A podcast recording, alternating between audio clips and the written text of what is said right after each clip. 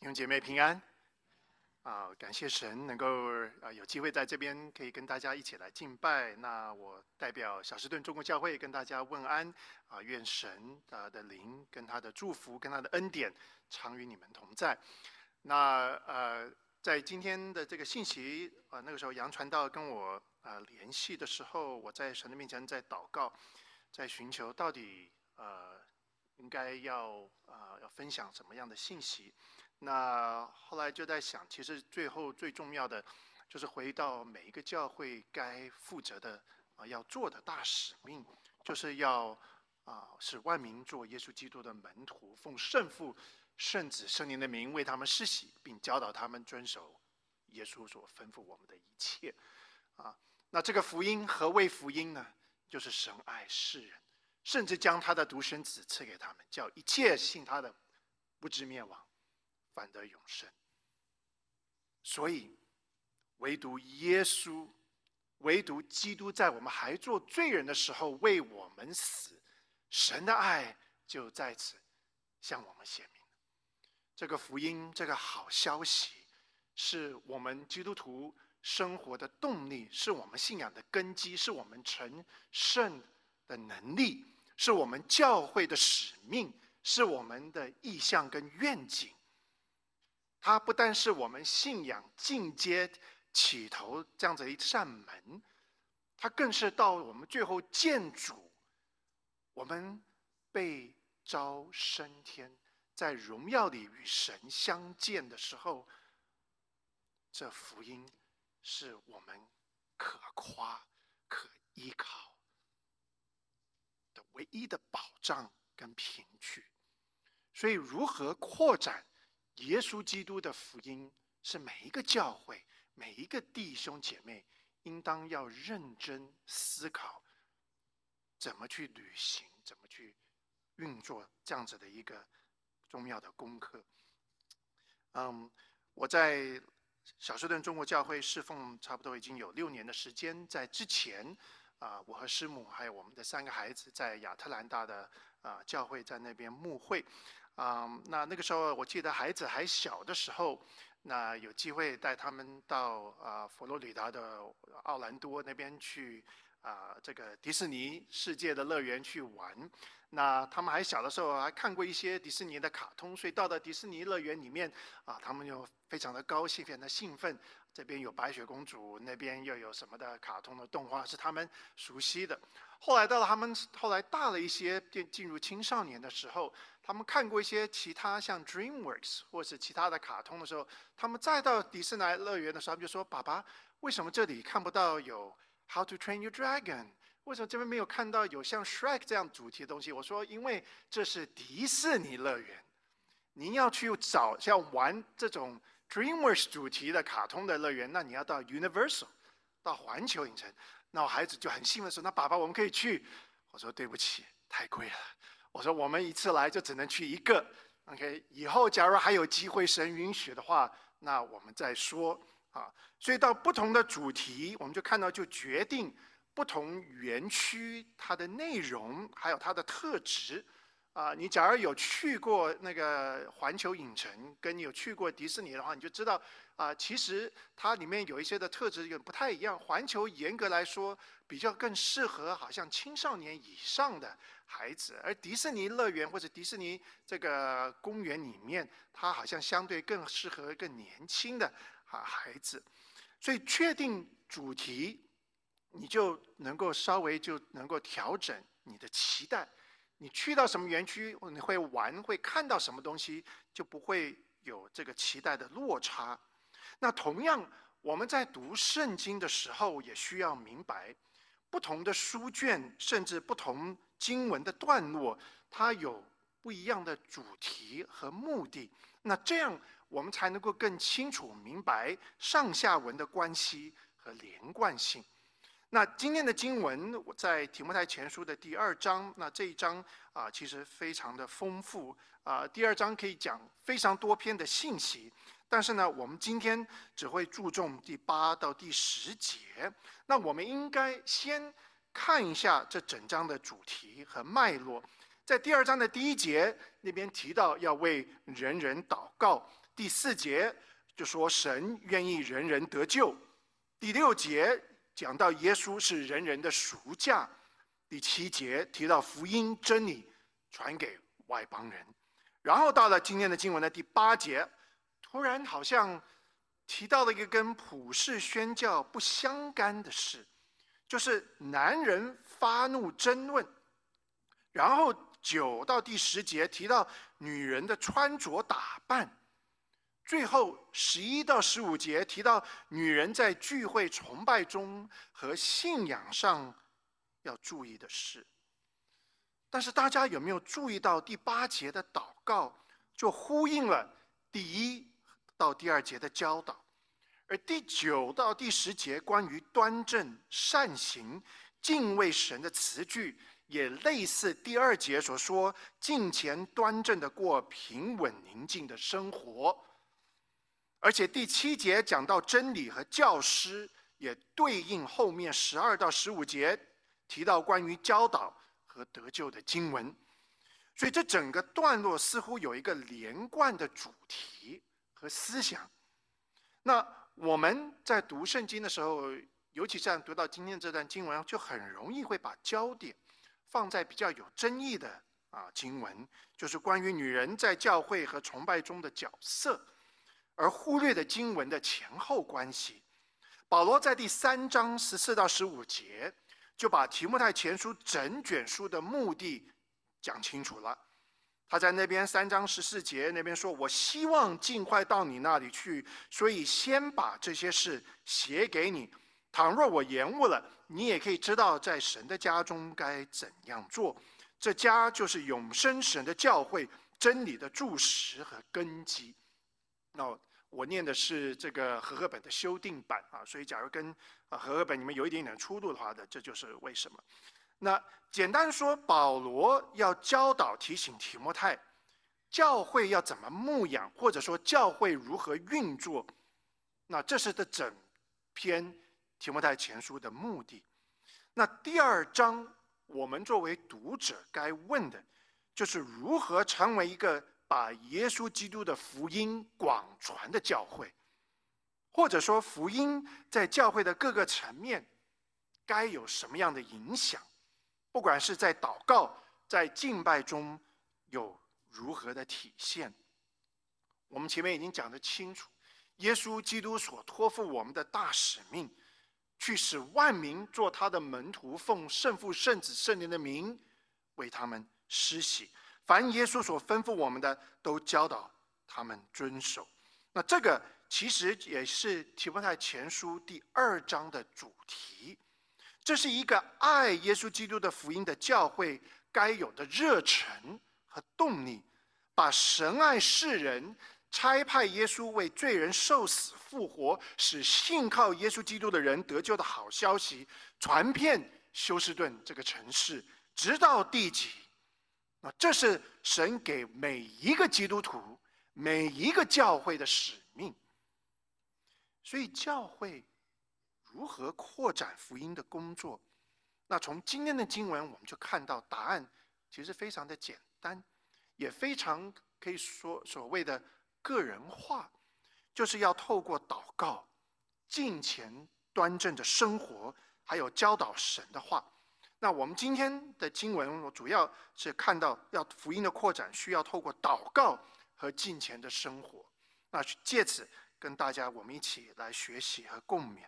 那首先，我们在第八节就看到福音的扩展是需要透过祷告来推广的。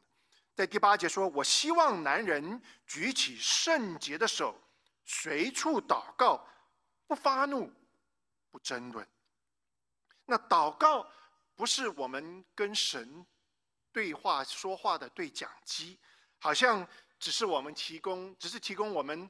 对神发问、问问题，或者是求救的工具，祷告是一种侍奉。在第一到第七节，我们看到聚会里要常常要为人人、为君王、为一切在位的祷告，求神的福音和国度可以在普世自由的广传。让所有的基督徒可以安稳、不受干扰的过圣洁敬虔的日子，好叫人看到我们生命生活的见证，使他们可以认识神，并且相信耶稣基督，因此得救。那这是神的心意，所以这样的祷告是蒙神悦纳的祷告。祷告是一种侍奉，是我们呼求神透过他的能力、旨意和属性来服侍别人。那基督徒被赋予了这个祷告的侍奉。那保罗在第八节，他就提到三个聚会中一起祷告的提醒。那首先就是弟兄。在祷告的事上，应该要主动，应该要带头。在这边他说：“我希望男人举起圣洁的手，随处祷告。”弟兄们，神要我们在教会里承担带领祷告的责任，不是说姐妹不可以在教会。在崇拜中祷告，我们知道哥林多前书的十一章就已经清楚的指出，姐妹们也可以在聚会中出声祷告。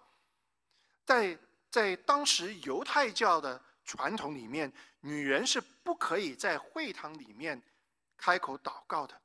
但是保罗透过神的启示，就推翻了这样的一个传统。姐妹同样在教会、在崇拜、在敬拜中可以。发声祷告，但是在今天的经文里面，保罗特别要鼓励、要挑战弟兄们，在教会聚会时，应该在祷告的事上负起带头的责任。在我个人的经历里面，会发觉很多很多的姐妹，非常的忠心的祷告，为教会，为别人。为家庭，他们经常默默的花时间，用祷告来为教会守望。在我们教会里面，多年有一群的姐妹，她们匿名为每周为所有的教牧整个教牧团队，呃，每周为他们祷告。他会每一周透过他们的一个代表，跟我们的呃牧师里面的一位。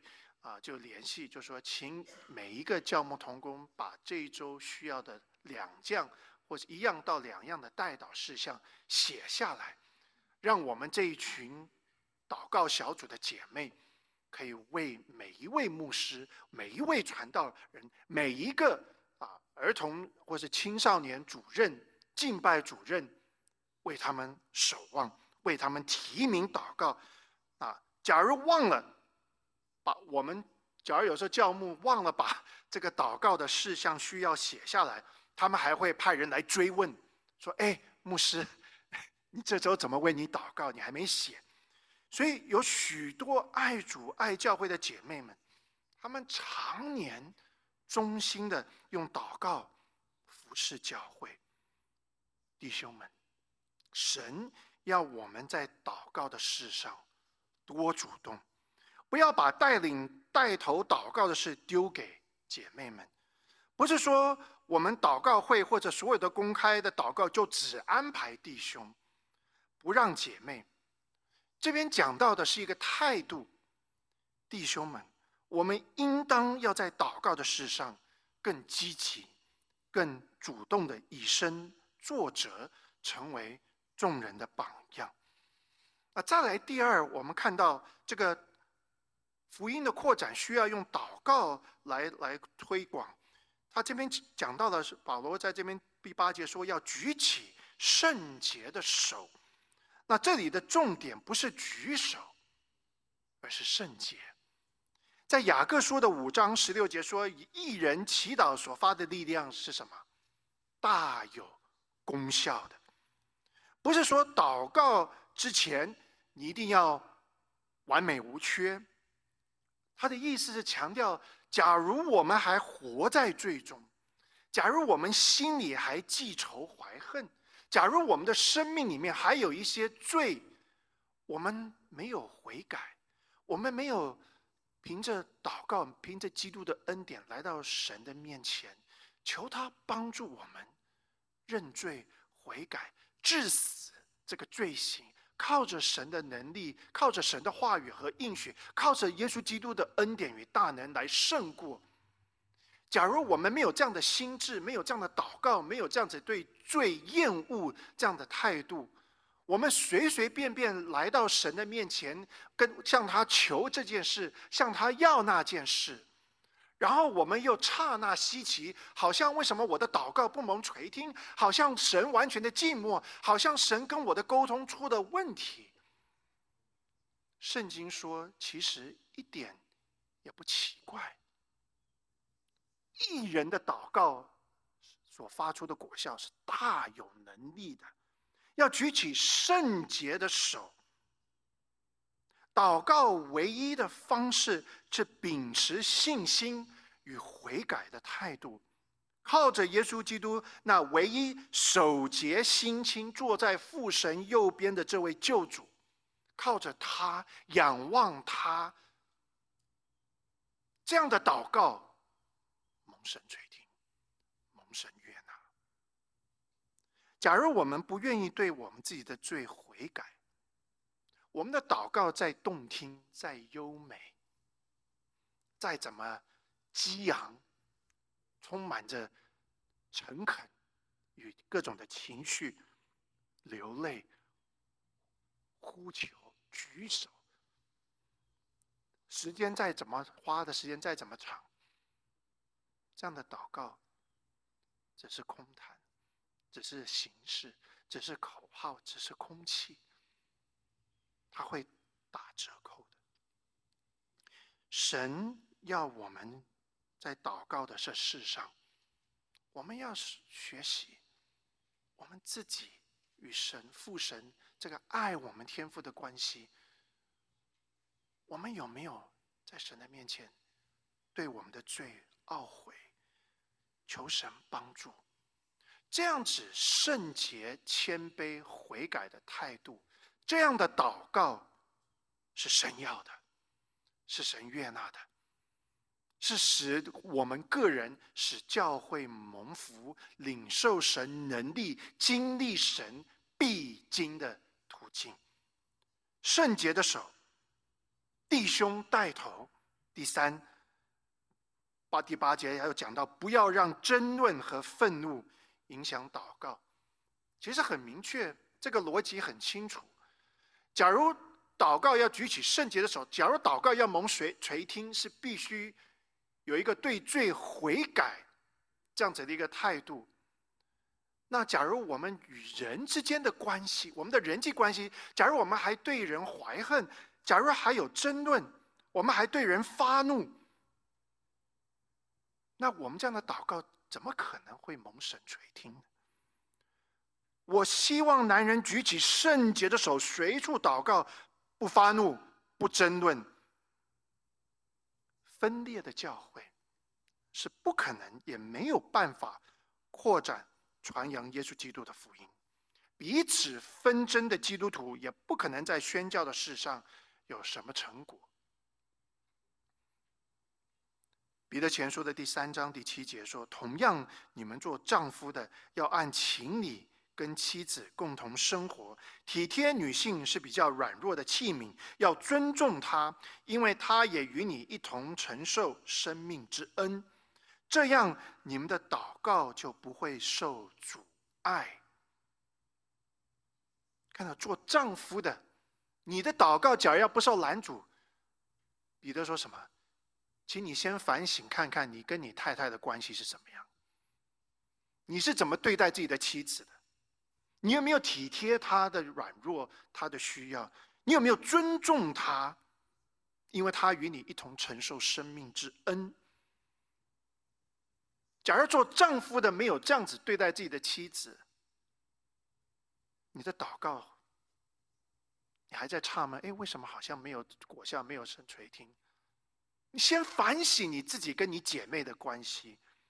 主耶稣在马太福音的五章二十三到二十四节说：“所以你在祭坛上献祭物的时候，若想起有弟兄对你怀恨，就要把祭物留在坛前，先去跟弟兄和好，然后来献祭物。”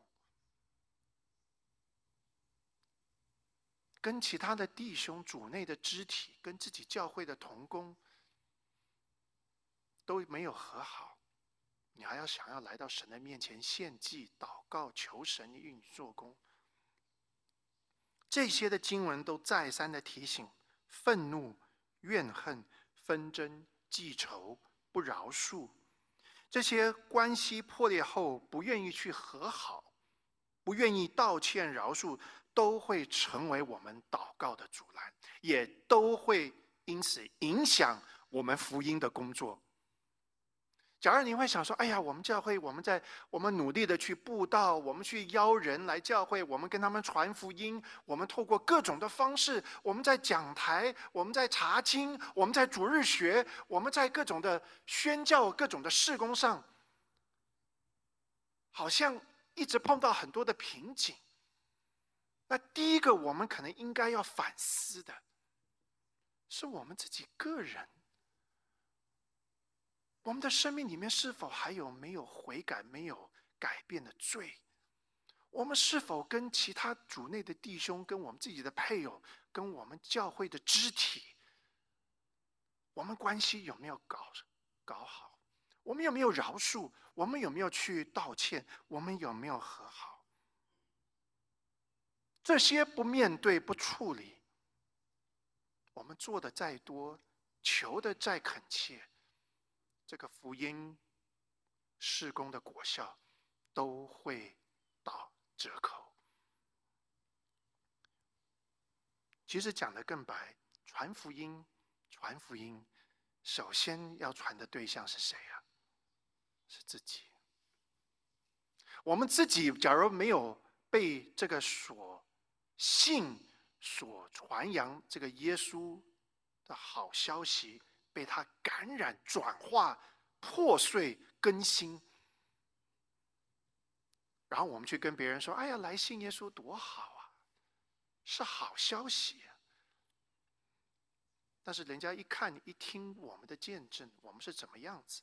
看我们的生活、我们的生命，看我们跟我们的配偶的关系。他不觉得这个有什么特别？不看到没办法看到这个福音的能力跟见证，这个神的真实，这个耶稣基督的奇妙，那也不足为奇，是吧？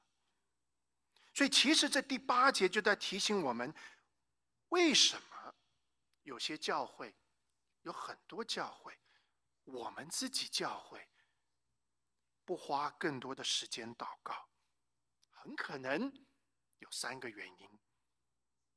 弟兄们不主动带头，不积极祷告，或者是祷告的人没有过圣洁的生活，或者教会里面存在的纷争、愤怒、裂缝没有处理。这三个问题，任何一个都会使我们在聚会中的祷告最后轮流为形式，缺乏能力。所以我们要更积极的祷告，要过更圣洁的生活，要确保我们的祷告不是假冒为善、表里不一。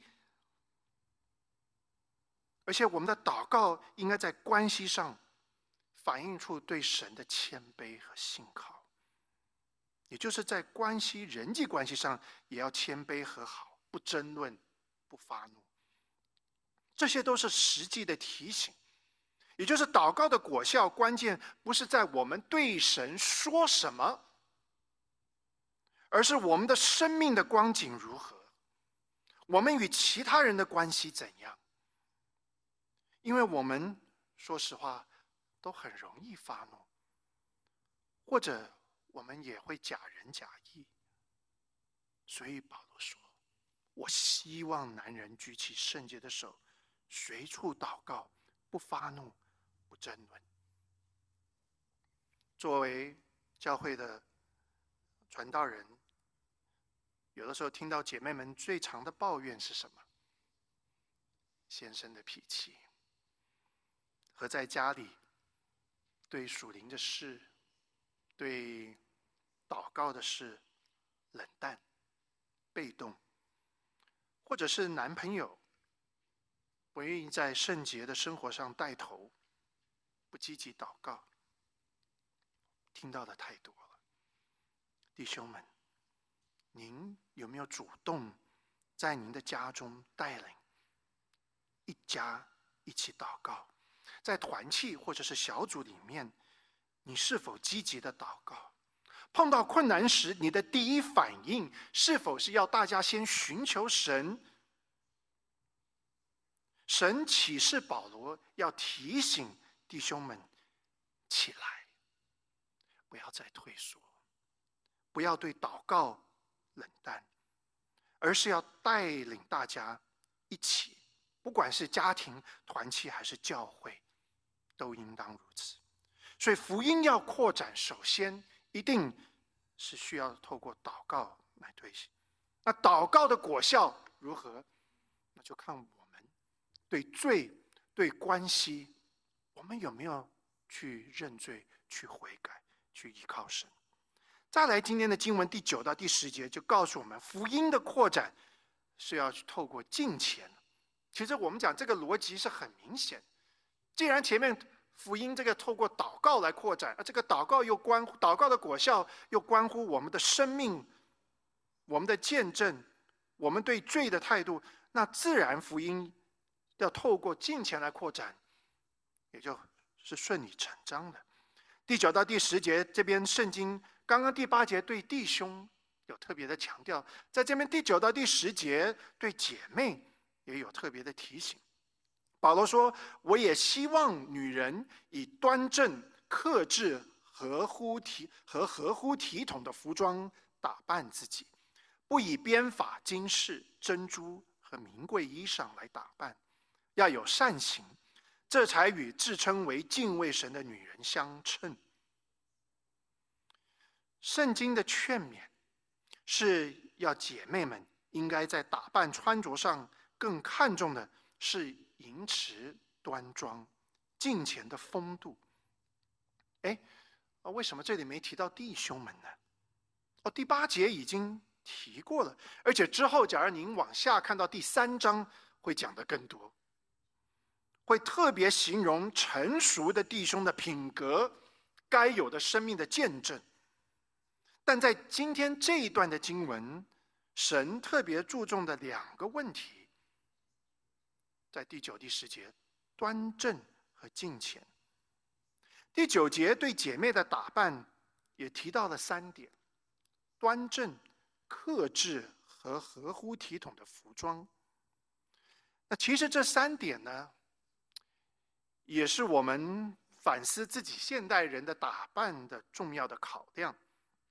那我们假如还记得，退一步记得这封书信《提摩太前书》是写给在以佛所这个城市牧养教会的年轻提摩太。那当时的情况似乎在那个地那个的教会里面有许多富有的姐妹，在穿着上刻意用名贵的服饰珠宝来。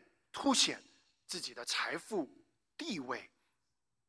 那我们从历史中知道，当时的社会的确有如此的现象和风气啊。那教会的姐妹们呢，也受到影响。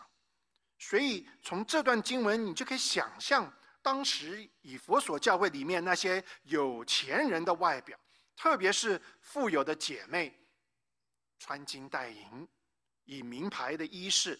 还有特别显眼的编法、珠宝来打扮自己啊，所以圣经在这里就特别的提醒，教会是有各行各业的男女老少，在各种有各种背景收入的弟兄姐妹，所以教会不应该不合宜对他人炫富炫耀，这是没有爱心、没有谦卑的表现。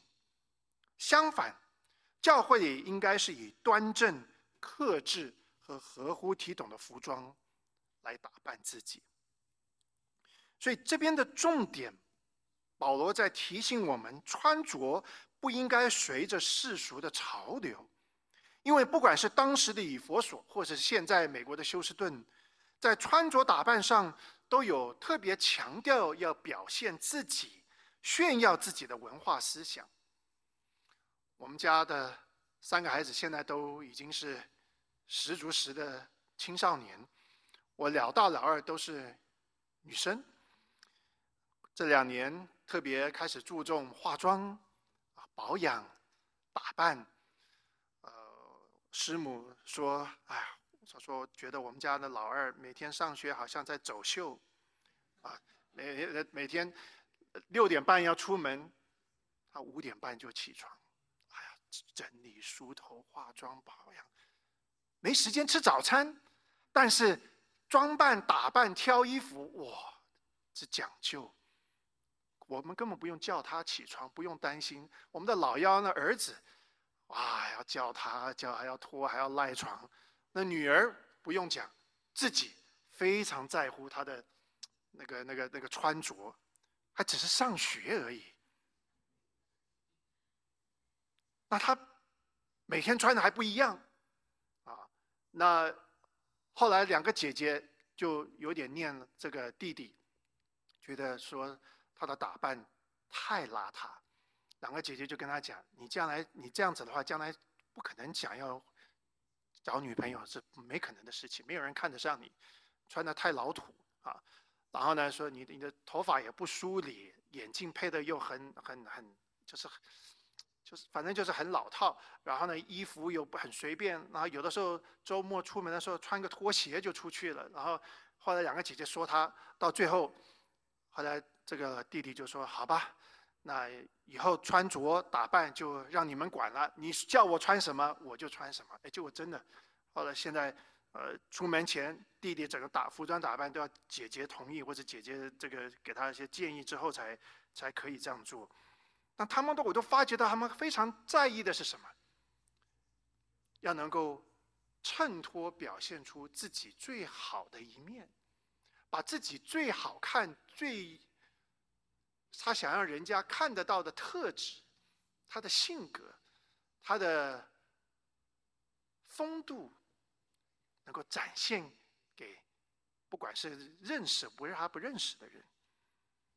所以，如何打扮自己，都在传递某一种的讯息。在我们现代的文化主流的文化，处处都是在强调，啊，要如何表现自己。炫耀自己，有的时候是要炫富，有的时候是卖弄性感，啊，那不是说我们做基督徒就要穿的破破烂烂，或者是非常的老土，也不是说任何的化妆品牌、名牌首饰都不好，啊，所以请大家千万不要对号入座，不要因为读今天今晚好像觉得说啊，我今天有什么好的包包，我有什么好的名贵的什么项链就。呃，牧师在讲说这个是啊炫富哈，不是这样子。假如您想要透过这边要强调是，假如是看到我们的心态和目的，假如您是想要透过服装打扮来炫富、夸耀自己的地位、美丽、财富等，那这些都是世界看重的东西。但是属于主的人。我们的自信不是来自于别人的眼光、仰慕或者吸引，而是建立在我们与神的关系上。知道我们靠着耶稣基督的恩典，我们可以坦然无惧的来到至圣所、圣洁神的宝座前。这个坦然无惧的意思是什么？我毫无保留，我无需隐瞒，我无需把自己变得更高尚、道德更完美，还才能见主的面。不需要，也不可能，因为我们唯一可以在神面前称他为父，他称我们为子为女，唯一理由、唯一的根据是什么？耶稣基督为我们受死。复活，我们因着信他，我们在神面前，我们能称义，我们站立得住，我们叫他阿爸父。这样的自信，应该严格说不叫自信，其实是信靠神，信靠基督。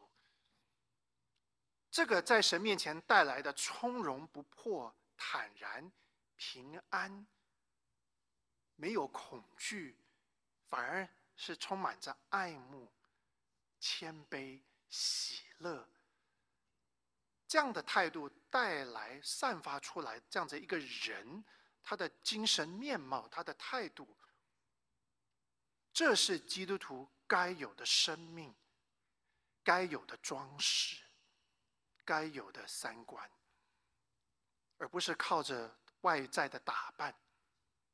我们都知道，也都明白，在不同的场合，有不同该有的一些的穿着打扮，是合乎。体统的，是应该的，是表示对这个场合或者对一些人、对一些事情的尊重、看重，这个都无可厚非。只要我们不是把这个种的打扮、这种的金银珍贵服装，把它变成是来炫富、自夸、建立自信的方式，只要不是这样，那我们在神面前。是站立得住，但是假如更进一步，假如我们从福音的观点来看，假如我们在教会里面，我们假如希望看到没有真敬、没有嫉妒，是有真正主理的合一，那么就代表相对贫穷的弟兄姐妹应该要不自卑。而相对更富有的，也不要去炫富或是自夸，因为我们在神的面前都是一样的，都是蒙恩的罪人。所以，与其穿的性感或者炫富，我们更保罗说，应该以端正、克制和合乎体统的服饰来打扮自己，这样子。能够更促进、保证我们弟兄姐妹在教会里面没有任何那不必要的隔阂。我记得以前我就认识，在神学院的时候就认识有一个韩国的韩国二代的牧师，他在他的教会里面，他在做青少年事工。啊，青少年事工里面，父母大家都最期待的是什么？希望将来孩子能够进入好学校。那特别呢，所以这些青少年呢，假如已经有哥哥姐姐进了什么学校，那通常他们会怎么样？他们的父母的车上或者他们的服衣服会穿上面有各种名校的名这个字眼，啊，对不对？这个是 Yale、Harvard，或者那个车子后面有贴着啊，这个是 UT Austin、A and M。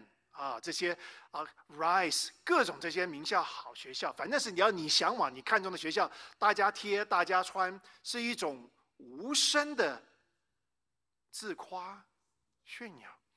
那这个我这位这个同学，他这个这传道人，他就观察到那些孩子或是哥哥姐姐没有进入这一些相对更有。名的学校的，他们不会穿这样的衣服，他们不会贴他们这样学校的那个的贴纸在车上，所以变相之后，在长时间就变成好像有穿跟没穿，就就开始就变成就就分成两股两种的人，一种是可以好像我是这种学校的校友啊，或者是家长。那另外一种就好像是不怎么样的，所以他就看到这个对青少年的那个影响，一种沉默的比较带来的骄傲或是自卑，非常的严重。因为大家整天面对的，在家里或者自己给自己的压力，就是将来的求学升学。所以他作为传道人牧养，他怎么去面对？他就做了一个规定：你要来我们教会青少年团体，不准穿任何有学校的名字的衣服，不准带有任何学校的帽子，你父母接送的车子不准有任何的贴纸。你有，对不起，不要来，今天不要来。他做的这么绝对，但是他的出发点，他的用意，我是蛮敬佩，我是蛮赞赏。能不能做？是不是该这样子做最合适？那这个是另一个问题。但是要强调的，保罗在这边讲的，不是说名贵的首饰、衣服就是神所唾斥，而是假如您是以此来自夸、来炫富，这在教会里是极为不合宜的，是应该要避免。箴言三十一章十到三十一节，我们很多人非常熟悉。对才德的妇人有非常具体的描述，在最后的二十九到三十一节说，才德的子女很多，唯独你超过一切。魅力是虚假的，美貌是虚浮的，唯敬畏耶和华的妇女必得称赞。他手中的成果，你们要赏给他。愿他的工作在城门口荣耀他。所以你看，圣经在旧约、新约对外表装扮的教导是一致的。彼得前书的三章三到四节说：“你们不要借外表来装饰自己，如编头发、戴金饰、穿美丽的衣裳等，而要有蕴藏在人内心不衰退的美，以温柔娴静的心装饰自己。这在神面前是极宝贵。”在我们今天的经文，更多的这个提摩太前书第二章第十节说，要有善行，这才与自称为敬畏神的女人相称。所以这个就完全呼应真言的描述和教导。表面的美貌和财富都是虚浮的，真正要表现的是一个敬虔敬畏神的生命。所以，让我们在穿着上应该要反思，我们今天。如此打扮的目的是什么？端正、克制、合乎体统的服装，不代表就是穿着邋遢随便，而是我们不跟文化世俗随波逐流，不炫耀自己，而我们更看重敬虔的见证，有善行祷告的操练和生活。相反的，我们也不要去对彼此的衣裳。去论断、去评论、去批评，我们要问的一个关键问题：为什么端正的服饰和敬虔的生活会使福音更加的广传？这个跟宣教、跟传福音什么关联？那答案就是圣洁的生活是福音最有力的见证，也是最有效的传福音的手段。我不知道在教会在。贵教会是怎么样？但起码在小学的中国教会，在我以前在亚特兰大的亚特兰大华人基督教会都是这样子，都发现到有一个共同的现象：四十年前、五十年前，甚至二十年前、十年前都有可能，你办布道会，邀请特别好的讲员分享这个福音，你可以邀到很多福音朋友。而且，通常这样的布道会之后，绝志的不少。但是随着时间，特别过去的十年，好像邀人慕道友来布道会越来越困难，有兴趣愿意的人越来越少，来的人听得到觉志说愿意信主的，好像也越来越少。难难道教会就代表就因此不传福音了吗？不是，相反的，有什么东西一直不变？从四五十年前当初的那些华人的移民，一直到现在，邀人能够来听福音、信主，最多、最常见、最有果效的是什么？个人的布道，个人的关心，个人的分享。个人的见证，这个就说明什么？这是证明什么？传福音最有力、最简单也最有效的方式，是我们个人的生命的见证。我们怎么见证福音？我们跟人，这个人认识我们，他看得到我们生命生活，他听见我们宣讲福音。我们讲的跟他所看到的、所听到的，是否相符？是否能够让他看到、感受到这个福音的奥妙、他的能力？是否能够让人看到耶稣真的是我们生活的中心，我们的主，我们的首位？所以，堕落放纵的生活，是对福音最大的拦阻。假如我们生活更看重的是跟世界一样的那种外在的打扮、金钱财富的追寻，他干嘛要信主呢？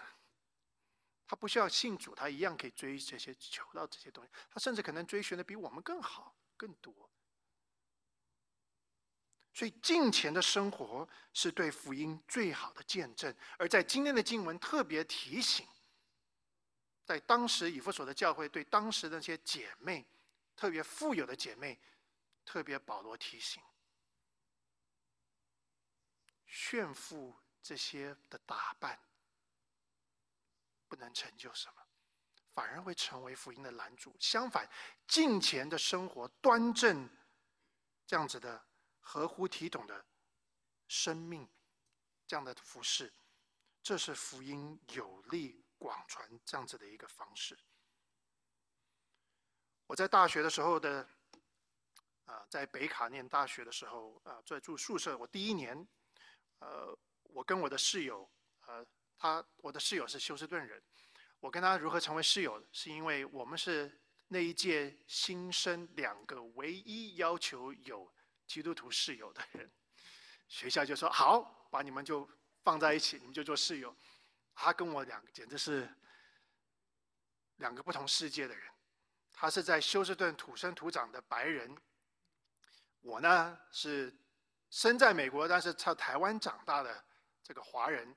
然后呢，我们那个时候没有 email 哈，都还没有还没有网络。那时候我们后来就用写信，就彼此认识。我他的信，他第一封信写给我自我介绍，他说我喜欢打猎，我喜欢摔跤，我喜欢吃我射杀的这个什么猎物啊，等等等等等等等等。我想天哪，我爸是跟什么野蛮人 要住在一起，但是他是基督徒。然后结果我们就住在一起生活，发现真的有很多的。就是不搭调，就是生活习惯、文化差太多。但是，但是我们两个人在信仰上是一致的。我们去一样的团契，我们去一样的教会。我们的对面有两，另外同样的两个人，都不是基督徒。然后呢，常常我们可以从他们的教室、他他们的那个房间，可以闻到飘过来的那个那个。大麻的味道，哎呀，真的是很非常的骚扰。我们去抱怨去什么，也好像跟学校也没没没有什么果效。嗯，就这样子熬过了一年，熬了第二年换了新的宿舍，就我也我跟那个对对面的那两个学生也很少讲话，也不太也没有什么话题。有时候几次关心，出早上起来要上课打个招呼，就这样如此。到大四的时候，其中一个室友，哎，我见到了，哎，我说你有点面熟，你是谁？他就说你还记得我吗？我还记得你。我说大一的时候我就坐在坐你对面的。我说哦，对对对对对。他说对啊，你记得我就是常常抽大麻的那个人。他说我告诉你，我现在信主了。呃，我就非常的诧异，然后也非常的感动。我就说哎呀，你怎么信主的？他就说，他说神很奇妙，神的带领。他说我。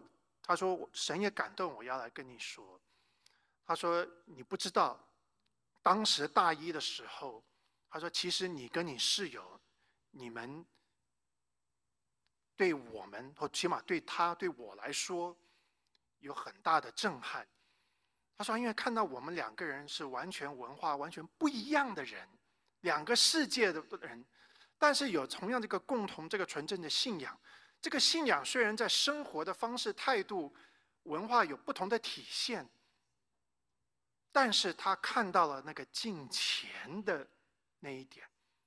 虽然当时他有时候反感，他不认同，但是在他的生命脑海也产生了印象，以至于他后来信主之后，他说基督徒该是怎么样？他第一个想到的是想到是我们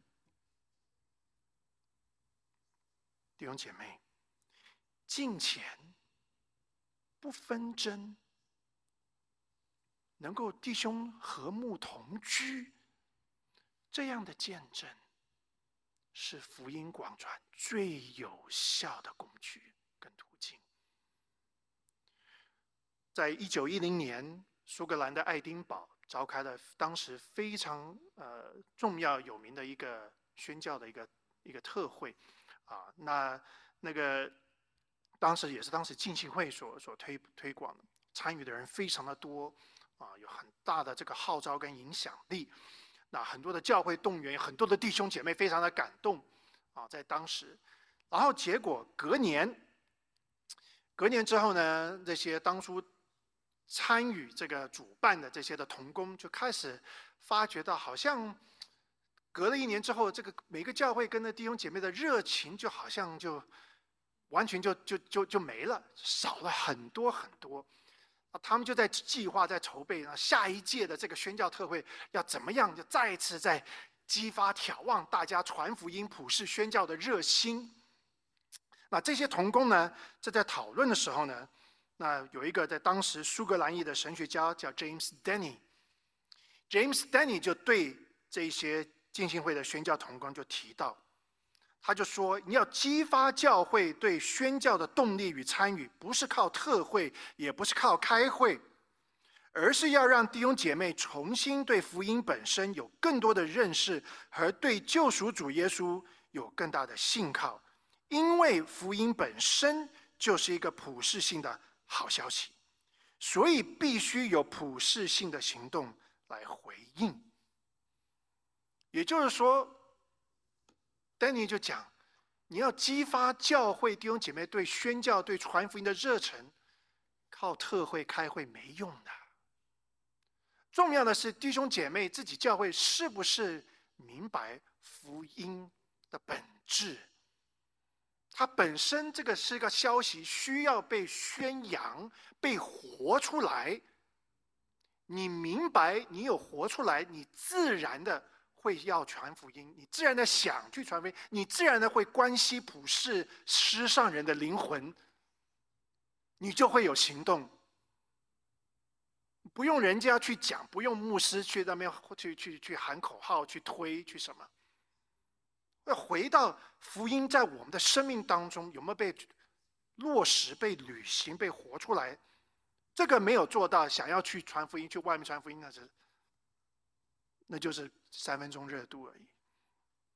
所以弟兄姐妹，福音本身是我们传福音的动力，它不单只是要传的一个信息，它也是传福音给我们的一个能力。因为神的话说，只有一位神，在神和人之间，也只有一位中保，是成为人的基督耶稣。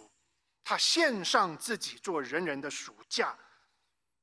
所以既然只有一位中保，也就是说，救恩只有一个途径，就是唯独道路，唯独是真理，唯独是生命的耶稣基督。没有听过耶稣的人，必须要有人去传给他们听，这是他们得救的方式。假如保罗在第四到第六节描述的这个福音是真实的，那么宣教传福音的工作是。必然该有的回应和行动。所以，假如你会想到说：“哎，为什么我对传福音有很多的恐惧，或者我对传福音有很多的啊胆怯、惧怕、不熟悉？”那可能要反思的是，你的生活、生命到底是怎么一回事？假如你的生活、生命你是还是被罪捆绑，活在罪中。你对罪也不是那么认真的去面对，不是去悔改，不是靠着神去面对，就是随随便便的。那你为什么会对传福音会有热忱？不可能的事情。你对自己生命福音在你自己生命的工作，你都都不怎么样。所以我们在要更积极的为传福音来祷告，为宣教来祷告，为人人君王在位的代求祈祷。祈求、祷告、感谢，我们更要同时要看重的是个人近前的生活，认真的祷告。特别是弟兄们，在教会、在公开这种聚会的场当中，在家里面主动带大家自己祷告，不要愤怒，不要虚假，也不要炫富、虚浮、炫耀的打扮，不要让这些外在的装饰成为我们的标签。愿我们因此在福音的工作上，不论是在休斯顿或是宣教的事上，可以不断的经历神的工作，令人归主，使他们成为爱神、爱人的耶稣基督的门徒。我们一起祷告。